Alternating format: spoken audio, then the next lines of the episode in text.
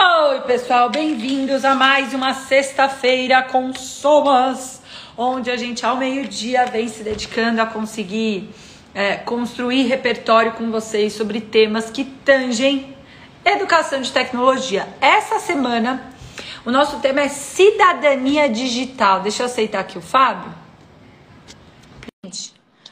Ah, sobre o tema cidadania digital, ah, reconhecendo quase como uma atividade política, né, a gente compreender se ah, o que significa essa cidadania digital, ah, se a gente está educando bem as crianças a serem cidadãos digitais, ah, se nós faz conhecimento dessa cidadania digital, escolas. Então, a nossa ideia aqui é explorar um pouco a responsabilidade, Beleza, Fábio Ribeiro? Você tá bem?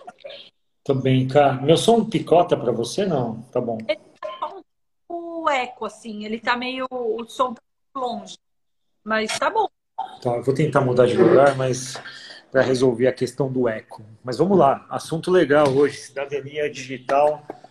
Um trabalho de fôlego feito pela Aninha ontem. Ana Beatriz faz a compilação dessas pesquisas científicas todas que abordam o tema. Eu achei bem, bem interessante, cara. Ontem a gente discutiu um bom tempo, eu acho que tem bons pontos para a gente puxar hoje aqui. Vamos começar pelas perguntas, pelas perguntas básicas, Fábio Vamos. E a sua definição da... A minha? A minha, ela, na verdade, e isso é interessante, né? O que, que eu acho? Criar polêmica no começo logo. Mas sempre quando a gente começa a discutir um assunto cujo sufixo é digital, a gente dá de barato que a gente entende o conceito desse assunto quando ele não é digital, quando ele é o assunto tradicional, né? Ontem a gente passou um bom tempo discutindo isso. Quando a gente coloca a cidadania digital como um tema, parece que todo mundo compreende o que significa cidadania como um tema, obviamente, como uma expressão por si só. E aí, obviamente, a gente é muito traído. E aí, essa pergunta tua é muito boa, cara, porque a gente é muito traído pelo que a gente entende que seja a definição de cidadania. Então, eu acho que eu sugiro a todo mundo que, quando questionado, como a Camila me questionou, vá buscar compreender essencialmente, dentro de uma pesquisa, o que significa. E a gente tem várias dimensões ali. Tem a dimensão da capacidade de você ser incluído numa sociedade, ou seja, de você ter acesso a participar do jogo social, nas arenas onde o jogo social se delineia, nesse caso no digital especificamente. Que você tenha condições de igualdade para poder praticar a sua cidadania e que, de certa forma, você tenha a sua opinião ouvida e considerada nas questões que envolvem sociedade. Enfim, tudo isso envolve aspectos de cidadania: acesso, participação e influência. À medida que você tem acesso, participa e pode influenciar, você exerce cidadania e, obviamente, a digital está contida na cidadania. Né? Então, essa talvez seja a principal questão que a gente gostaria de salientar no começo. Cidadania digital não é uma ramificação da cidadania, ela é a cidadania per si. E eu acho que a expressão, de novo, é uma expressão que talvez não seja muito boa, porque ela implica dizer que existe algo separado da cidadania. E aqui, né, eu dei um Google rápido, eu não tinha feito esse exercício, Fábio Ribeiro.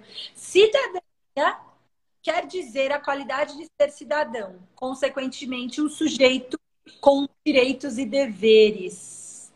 Para mim, cidadania aqui, né, Fá, é eu ter consciência desses direitos e deveres.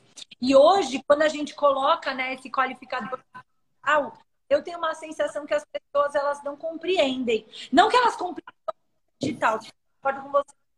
Mas questão de, de, de, cidadania digital seria eu compreender qual é a TV digital, uma plataforma digital. É, o que seria, de alguma forma, respeitar e olhar, né? Cidadania aqui seria reconhecer os meus direitos e deveres dentro de uh, uma sociedade digitalizada. Sim, e eu, a questão aí, cara, de repente, esse é um assunto bem legal, porque se algo precisa ser discutido e delineado é porque de fato não existe clareza de que ele, como ele funciona, né?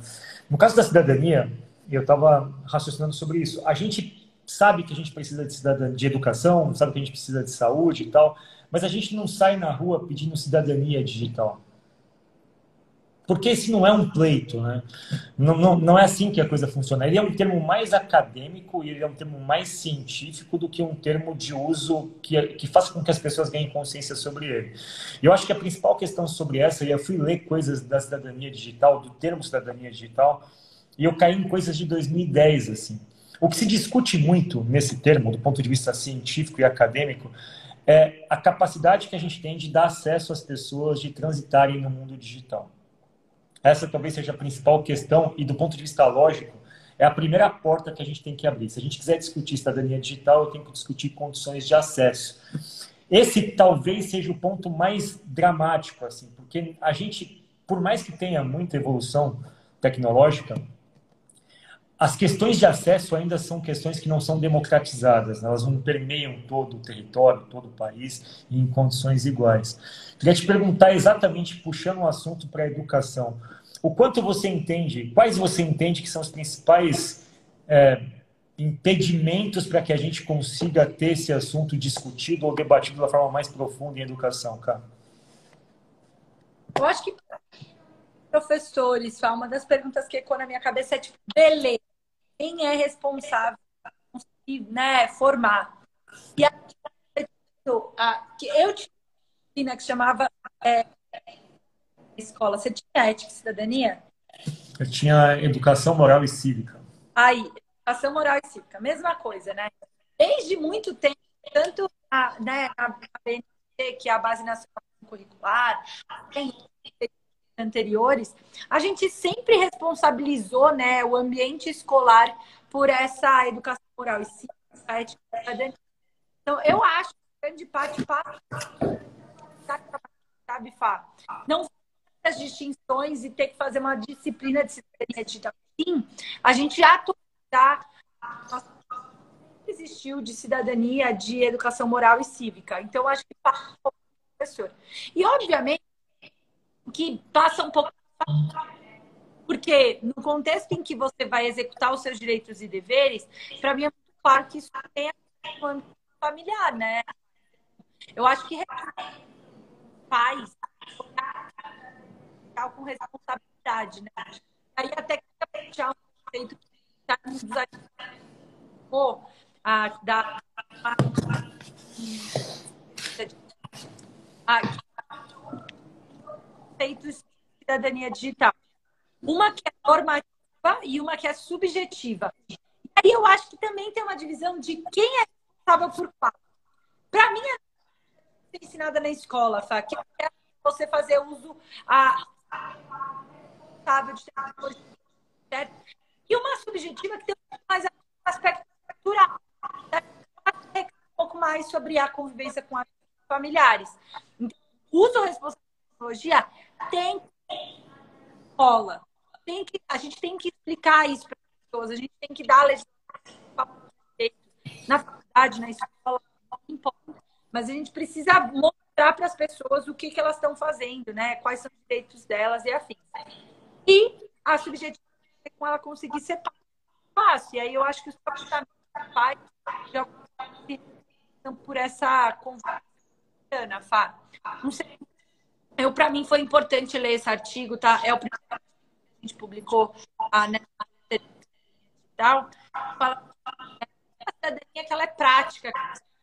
Ensinar, por exemplo, uma boa ferramenta para isso é ler sobre lei proteção de dados, é ler sobre termos de uso, é ler sobre controle parental, é ler sobre chaves primárias, sobre como que eu ensino privacidade para criança.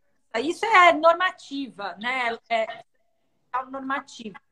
E a subjetividade que a gente vai para se cada que a gente tem hoje, né? Então, é vai deliberar junto com a criança se é tá na hora dela toque ou não. É o pai deliberar junto com a criança se tá na hora ah, dela se expor num vídeo no YouTube ou não. Então, acho que essa parte cultural é um pouco mais sobre os pais, Fá. Boa. Bom, eu vou tentar trazer esse assunto para um recorte mais particular, assim. Quando você estuda sobre cidadania digital, eu acho que você naturalmente tenha acesso a uma hierarquia de necessidades. E eu acho que talvez esse seja o principal ponto. Talvez a gente tenha que criar sufixos para a cidadania digital, porque o tema é muito amplo.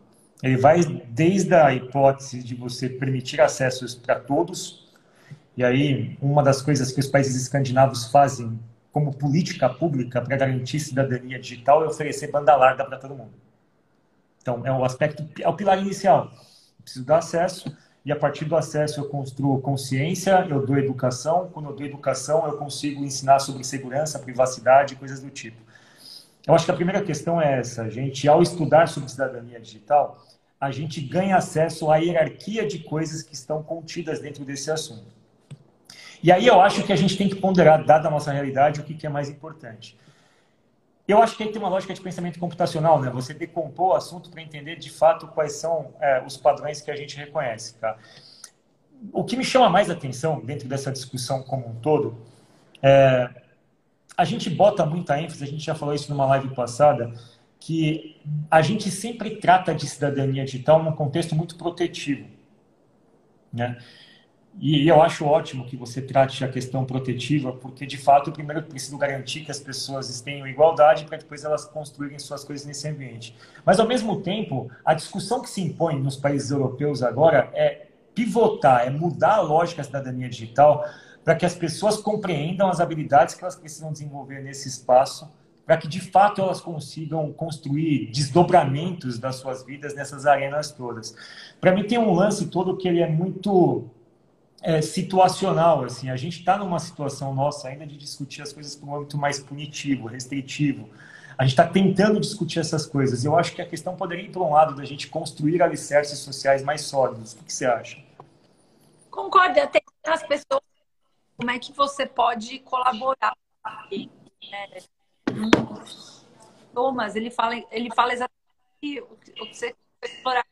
É, é sobre, tipo, tem a proteção, só que tem um ambiente de colaboração, por exemplo, de uma criança, de uma saber como proceder, sabe? a gente poderia, de forma, conseguir ir para além dessa cidadania digital protetiva e para uma cidadania digital que fala sobre circulação de ideias, produtos e conteúdos. O uso dos seus dados. Isso é com cidadania digital. Todo protetivo de não deixar vazar informação pessoal. Mas qual a oportunidade que dá de me dar? Né? Para que, que eu Tá, isso é dá para o repertório para elas poderem trabalhar as possibilidades que a economia digital traz. É para entender como é que tudo isso está acontecendo, né? É, talvez seja até um reflexo das economias, assim, né? Numa situação onde você está, assim, existe supressão de direitos, a cidadania digital ela, ela é incorporada nesse, nesse âmbito, né? Você precisa proteger os direitos de acesso. Onde essas coisas já estão mais bem protegidas, você canaliza isso para economia criativa, para acesso, criação de hubs de empreendedorismo, tal, enfim, para meio que capturar essa inteligência de pessoas que estão alijadas para poder condensá-las ali e criar algum tipo de, de energia criativa. Eu acho que no nosso caso, nas nossas escolas, talvez o mais importante seja dar essa consciência de que o tema ele envolve uma capilaridade de coisas. Se você pegar a definição clássica, ela separa isso, né? acesso educação e proteção. Só que tem uma série de outros itens que vêm a reboque. E esses outros itens, de certa forma, a gente não consegue nem tocá-los por conta da limitação básica. Eu, queria colocar uma pergunta muito mais é, prática, cara. Você acha que esse, esse tipo de discussão que a gente tem sobre aspectos de cidadania digital, eles são assuntos que eles estão sendo influenciados de uma forma equivocada eles estão sendo tratados de um jeito muito genérico ao ponto de você não conseguir tratar situações específicas de aplicação de soluções. Eu não vejo soluções tangíveis assim, entendeu? Eu não vejo planos de ação que enderecem coisas do tipo, olha, isso aqui está sendo feito. A coisa está tão no nível macro da expressão que eu acho que a gente está com dificuldade de aterrissar isso para campos mais práticos. O que, que de fato a gente poderia fazer, na tua perspectiva, para que a gente pudesse melhorar a consciência e efetivamente a introdução das pessoas na, na arena digital? Total, acho que está super genérico, Fá, minha sensação é, é, essa, assim, a gente acabou, e aí, né, começando a responder sua pergunta, eu acho que me veio duas cabeças, duas coisas aqui que eu anotei, né, que eu queria falar muito, que eu acho que são opções. Se você não sabe o que é a Lei Geral de Proteção de Dados, corre, certo? Vai dar uma lida nisso. Você que é professor, você vai ter que ensinar sobre isso. Só que não num tom de colocar isso como uma ameaça, como um empecilho. E sim uma oportunidade, de fato, uma, um reconhecimento dos direitos que cada indivíduo tem de usufruir dos próprios dados, né? Então, Lei Geral de Proteção de Dados, muito rapidamente, pessoal, é uma legislação que nasceu na Europa, GDPR, né, na europeia, que começou a definir os limites da cidadania digital que o uso de dados, principalmente, que é a força motriz, né, da economia digital. E ela chegou ao Brasil e, a partir de agosto, vai passar lei, certo? Então, é lei, né, vai sanções, vai começar a ter multa e tal. Então você vai poder usufruir desses direitos. Só que qual é a dificuldade? A lei é genérica, a lei é difícil e eu tenho dificuldade de conseguir compreender ela e como que eu vou usar. Então ainda tem muito e cis nessa os empecilhos ainda nessa conversa. Mas eu acho que uma, uma, começar a espalhar a cidadania você sugeriu, é todo mundo ler, saber lá, compartilhar, colocar no tema de aula, lei geral de dados. Um dos pilares da lei é que você, indivíduo, tem que ter dono do dados. Então, em qualquer sistema, você vai poder apagar de fato os seus dados. Antes, quando você apagava a conta você parava de usar, mas os dados estavam lá, podendo ser usados. Hoje você pode apagar os seus dados, apagar o Instagram e ter certeza absoluta que mais ninguém está aproveitando aquele dado. Se houver a menor suspeita, você pode sancionar aquela empresa. Então, eu acho que esse é um bom, é um bom começo, tá? E o segundo, meu áudio está falhando? Está falhando, Fá, para você? Para mim, um pouco, cara. Está falhando? Não sei o que pode ser. Bom, e melhorou? Sim. E do ponto de vista de, de né, para além da lei geral de acho que uma segunda oportunidade que a gente tem aqui é a gente discutir como é que isso aterriza tá, como um direito prático. Vou dar um exemplo de uma ação da Nina da Hora. Tá, é o áudio está uma... tá bem ruim, cara. Seu áudio está bem ruim. Que tá... Melhorou? Sim que é uma ativista, eu acho que é a internet, né? É, que é uma ativista uh, do meio digital, a Nina da Hora, e ela fez uma intervenção muito importante nas comunidades do Rio de Janeiro. Quando o Caixa Tem chegou, uh, as pessoas começaram a emprestar CPFs, Fábio Ribeiro. E aí você fala assim, é, nossa, pessoal sem noção, como que você empresta o CPF? É, tem que ficar sem receber mesmo e tal. Ninguém tinha parado para pensar que as pessoas não reconheceram que o CPF era uma chave primária do sistema FA e que ela ia ser a chave de identificação naquele mundo digital. Para mim, isso é falta de cidadania digital. A gente não conseguiu pensar que a gente ia precisar treinar as pessoas e explicar para as pessoas que ao emprestar para alguém para fazer o cadastro no Caixa Tem o seu CPF, você estava privando do seu direito de receber a, o, o, auxílio emergencial. E a Linda da Hora fez, um, fez uma intervenção, foi lá dar aula, foi lá explicar, foi lá resolver os problemas a, dessas pessoas que estavam tendo com, com o aplicativo do Caixa Tem. Isso, para mim, é um exemplo de cidadania digital prático. Então, como é que eu vou ter conversas com os meus avós, com os meus colegas e vou dissipando esses conhecimentos básicos, primários e cotidianos de cidadania digital. Eu acho que essa é uma forma. Nós, técnicos, a gente tem essa obrigação, esse dever uh, de espalhar esse conhecimento por aí. Sim, mas nesse caso especificamente, isso é decorrência de uma, de uma atitude que acontece no mundo tradicional também, no mundo real, digamos assim. Então, é, esse é exatamente um ponto de, de bastante reflexão, né? A cidadania digital, ela não existe, digamos assim. Existe cidadania, ponto. E você exerce ela nos meios onde você tem relações sociais e econômicas, inclusive no digital. Então, quando a gente discute isso isoladamente, parece que a gente, de alguma forma, não tem essa situação em, outras, em outros meios. Né? Isso existe. Mas, de novo, cara, eu acho que a gente leva o aspecto de cidadania muito para um lado... É, extrapolando essas coisas que são de segurança normal. acho que talvez tenha que ser dessa forma quando a segurança não existe. Mas a gente perde um, uma oportunidade gigantesca de discutir cidadania digital enquanto a capacidade que a gente tem de incorporar pessoas num debate, num espaço onde elas sequer acham que elas podem participar, entendeu?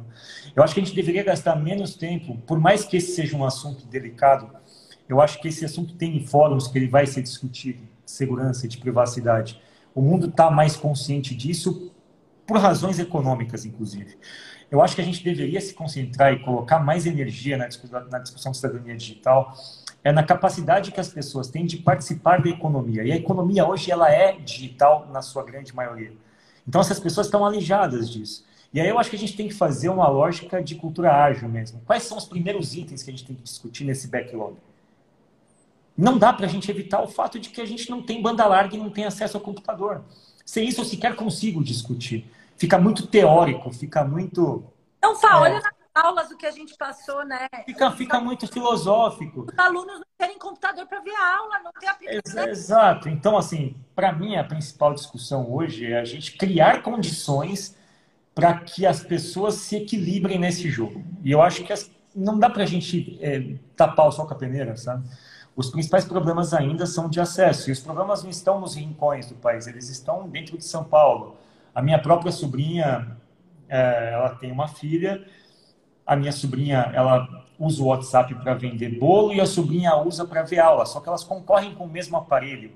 Então, cidadania digital nesse aspecto é permitir que tanto a minha sobrinha quanto a minha é, neta sobrinha tenham capacidade de exercer as suas, o seu estudo e o seu trabalho de forma enfim, sem ter que pegar a rede do vizinho, por exemplo, entendeu? Então, assim, as discussões, para mim, quando a gente estuda a cidadania digital, fica muito claro que talvez a gente esteja querendo resolver problemas que estão lá na frente. Segurança e privacidade é importantíssimo, é óbvio que é. Só que a gente não está no estágio de discutir isso ainda. A gente não resolveu o processo de acesso. Então, eu gostaria de colocar ênfase no acesso. A gente tem problemas muito sérios de acesso e as iniciativas, políticas públicas de terceiro setor, é, públicos privados deveriam enfatizar o acesso, na minha concepção. Seu áudio está falhando, cara, seu áudio. Ele não está não tá saindo. Seu áudio, não, não tá, seu áudio não está vindo. E agora? Agora tá. Caiu? Vou aproveitar que ele estava aqui do meu ladinho, Fábio Ribeiro. Ah, a gente fez o computador circular justamente numa atitude, né, Fá, de cidadania digital. Perceber que esses alunos estavam assistindo aula pelo celular, estavam é, tendo dificuldade, e sabendo que tinha um monte de, de lixo eletrônico disponível, né, mouse, teclado, monitor, a gente se propôs a conseguir criar uma alternativa para que as pessoas pudessem integrar essa economia, né, Fá? Então, na minha cabeça, o computador circular é uma ferramenta relevante para endereçar a cidadania digital. A gente ah, tá, acho que o Fabiano não está assistindo, mas a gente vai lá para ocupação ah, 9 de julho. 9 de julho, né? Ocupação Mauá. Mauá.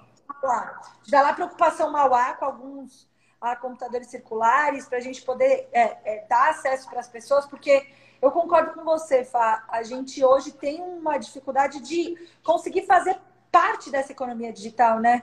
Durante a pandemia, eu acho que isso ficou ainda mais escancarado, né, Fá? Porque eu, não, eu fui privado de ir no banco, fui privado de ir para a escola, fui privado de aprender por não fazer parte dessa economia digital, né? Por não ter um celular, por não ter uma internet. Então, é muito louco a gente parar para pensar que a gente ainda tem uma maioria que não consegue compreender isso, né? Apesar de ter dois celulares em média por indivíduo, esse acesso ele não está distribuído de forma equânime, né? Ele não está distribuído para a maioria das pessoas. Então, eu concordo com você que esse componente de acesso à, da cidadania digital é muito relevante e a gente tentou propor o computador circular. Mas para a gente ir caminhando para o final, Fábio Ribeiro, eu queria te fazer uma pergunta, que é, você falou da cidadania digital e os seus pilares, né? Então, a gente olha para essa, essa necessidade do acesso e a gente tentou compor né, isso com computador circular. A gente tem vários exemplos legais de pessoas que estão tentando levar acesso, internet, doação de celular e tal. Mas eu queria te fazer uma pergunta um pouco mais pragmática, assim, que é Beleza, talvez hoje eu não consiga dar acesso para alguém. Tipo, eu não consigo pagar a internet de ninguém. Eu male male tenho acesso para mim. Como é que o indivíduo que acha que tem como ajudar a FA nessa pauta, pode fazer isso em bases cotidianas. É evitando postar fake news, é conversando com pessoas. Como é que uma, um indivíduo comum, certo, pode tentar ser um cidadão digital melhor? Onde você acha que está essas, essas boas práticas aí de um cidadão digital? Eu acho que estudando. Eu acho que se todo mundo estudar, tem aquela lógica do avião, né? Quando o avião está com algum problema, a primeira coisa que você tem que fazer é colocar oxigênio em você, para depois ajudar o outro. Eu acho que um dos grandes problemas que a gente tem de política pública é que as pessoas não sabem sobre os assuntos e querem ajudar. E aí esse excesso de energia, ele não é bem canalizado, ele acaba gerando até o oposto. Ele acaba atrasando a discussão de um assunto. Então, assim, nunca houve tanta ONG em educação e tanta ONG em tecnologia. E os problemas educacionais, eles só crescem, os problemas com tecnologia só crescem. Então, o que eu posso sugerir como medida inicial para todo mundo que queira se envolver com cidadania digital é primeiro estudar sobre o conceito de cidadania. O estudo que a Ana Beatriz produziu, ele faz um apanhado histórico do que significa cidadania. Ah, mas estudar eu ajudo? Sim, à medida que a gente estuda, a gente começa a ter clareza de qual a hierarquia das coisas dentro de uma resolução de problema e a gente vai atacar as principais. Quando a gente estuda, a gente entende que uma das principais questões que envolvem cidadania digital é a gente melhorar o uso que a gente tem dos recursos disponíveis dentro da própria indústria de tecnologia. O computador circular que você acabou de mostrar, ele é fruto de descarte, de excesso, de consumo desenfreado. Então, à medida que você estuda sobre cidadania, você entende que uma das principais coisas que você pode ajudar é não desperdiçar coisas ou canalizar doações de coisas que estão sendo desperdiçadas para construir um computador circular, por exemplo, enfim, dar melhores usos para os recursos que estão disponíveis. A principal coisa que eu acho que a gente tem que fazer para a cidadania digital, Kai, é nivelar o que a gente entende sobre cidadania digital. Se cada um estudar e entender como isso funciona, a gente vai ser mais atencioso nos nossos espaços, a gente vai permitir que essas discussões ocorram nas empresas onde a gente trabalha, a gente vai se envolver de forma muito assertiva com iniciativas que resolvam problemas de acesso, que resolvam problemas de capacitação, que resolvam problemas de segurança e privacidade. A minha maior questão agora é, para que a gente consiga jogar esse jogo de forma eficiente, é não fazer disso uma histeria coletiva. A gente precisa se educar. À medida que a gente se educa, a gente consegue de fato criar um processo de inclusão, de acesso de educação, que vai se reverter num país com maiores índices de cidadania e cidadania digital. Então, o que eu recomendo é que cada um estude hoje, ao longo do dia, o que significa cidadania. Perfeito, Fá. E de alguma forma a gente está tentando ajudar, né? Enquanto somos, eu vi aqui a Gilmara. Saudade, Gilmara falando que a gente é a melhor empresa digital do mundo. Eu acho que a gente está tentando construir esse repertório, né? Devolver, né, para as pessoas uh, um pouco desse conteúdo, tanto na Insta das Somas quanto na Mastertech. A gente tem provocado esse estudo, né, Fá? Esse desenvolvimento de repertório. É não aceitar de bate-pronto uma definição, uma frase pronta, né? Não, pesquisar. Pesquisar sobre ela, fazer uso da. E, e de novo, a gente Fome, é, a, a, discussão sobre a fome, sobre o saneamento básico, são discussões que a gente perdeu muito tempo categorizando a coisa de um jeito muito macro e a gente deixou de fazer coisas mínimas assim. Com cidadania digital, acho que tem a mesma coisa. À medida que você estuda o tema, você percebe que você pode se aperfeiçoar e se especializar em alguns subtemas ali, entendeu? Então, a gente, como educador, como escola, cabe a gente dizer o seguinte: cidadania digital é muito amplo, precisa ser quebrado e precisa ser hierarquizado. E a gente precisa ter um plano de ação para trabalhar isso. Do contrário, a gente só vai espalhar hashtag. E hashtags elas não melhoram, obviamente, nada no mundo. A gente precisa ter consciência de onde atuar. Eu acho que uma das coisas que eu acho legais desse projeto do computador circular é que ele pode não ser grandioso, mas ele é uma ponta de atuação. Ele é uma ponta de atuação lógica que permite a gente resolver um problema de acesso a computadores. Ele é pequeno, mas ele em escala pode criar um efeito grandioso. E aí mais pessoas vão poder ter capacidade de participar do mundo e do mundo digital e, obviamente, com acesso, com impacto e com influência, a gente pratica a cidadania digital. Cidadania digital é consequência. A gente tem que entender quais são as peças que a gente mexe antes para que isso, obviamente, seja provocado lá na sua ponta final. Discutir só a ponta final é contraproducente, não é lógico e não vai nos mobilizar do jeito certo, cara. Pai, estou abrindo aqui a agenda porque eu queria dar alguns recados uh, finais. Semana que vem a gente entra numa semana muito legal, que é uma semana onde a gente vai se dedicar a fazer rodas de conversa sobre esse mês em que a gente se dedicou a, a discussões de cidadania, de papel dos pais, mas que o, o guarda-chuva era essa educação de pensamento computacional, né? Como é que eu posso é, passar esse conhecimento sobre várias coisas. E aí, a gente propôs que a semana que vem, ao meio-dia, vão ser rodas de conversa. Na segunda-feira, a gente vai conversar com professoras, Fábio Ribeiro, que estão se dedicando a desconstruir é pensamento computacional. Então, vai ser transmitido aqui, vai ser transmitido na Mastertech, então vai ser bem legal. Na terça, a gente vai conversar com pais, Fábio. Então, a gente vai trocar, vai ouvir, né? Esses pais sobre a realidade deles, sobre o que, que eles veem com os filhos. Ah, tem um pai vai estar na live, certo? Então, uh, aguardem ansiosos esse momento. Vamos ser pais de crianças, de adultos, então vai ser bem legal. Uh, na quarta, a gente tem uma, é, uma, uma discussão com educação não formal, né? Então, o que, que é isso? Pessoas que têm projetos de ensino, né? principalmente na internet, de pessoas que vão, né, que se dedicam a, a conteúdo sobre isso. A Gabi do Proteica, por exemplo, que produz conteúdo para internet e tal. Então, essa educação não formal. Na quinta, a gente para para fazer uma live de lançamento. Uh, tem lançamento semana que vem.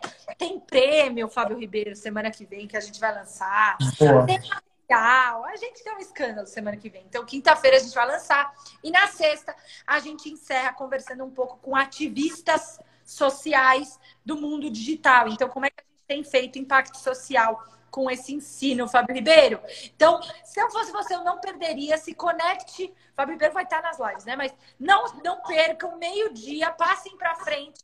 A, a agenda de rodas de conversa vai ser incrível. Boa, cara. É isso. Beleza? Então, essa, essa, essa live vai ficar salva. Se você acha que alguém tem que. Vão ser sempre meio-dia, Gilmar, é isso mesmo. Sempre no almoço, vocês poderem, enquanto vocês comem, ouvirem a gente conversar. Ah, a gente vai salvar essa live, tá? Então, se você acha que alguém tem que ver, ouvir falar sobre cidadania digital, envia lá pra galera, beleza? Obrigada, Fábio Ribeiro, mais uma tchau, vez pessoal. pelo papo ótimo. Valeu. Tchau, tchau.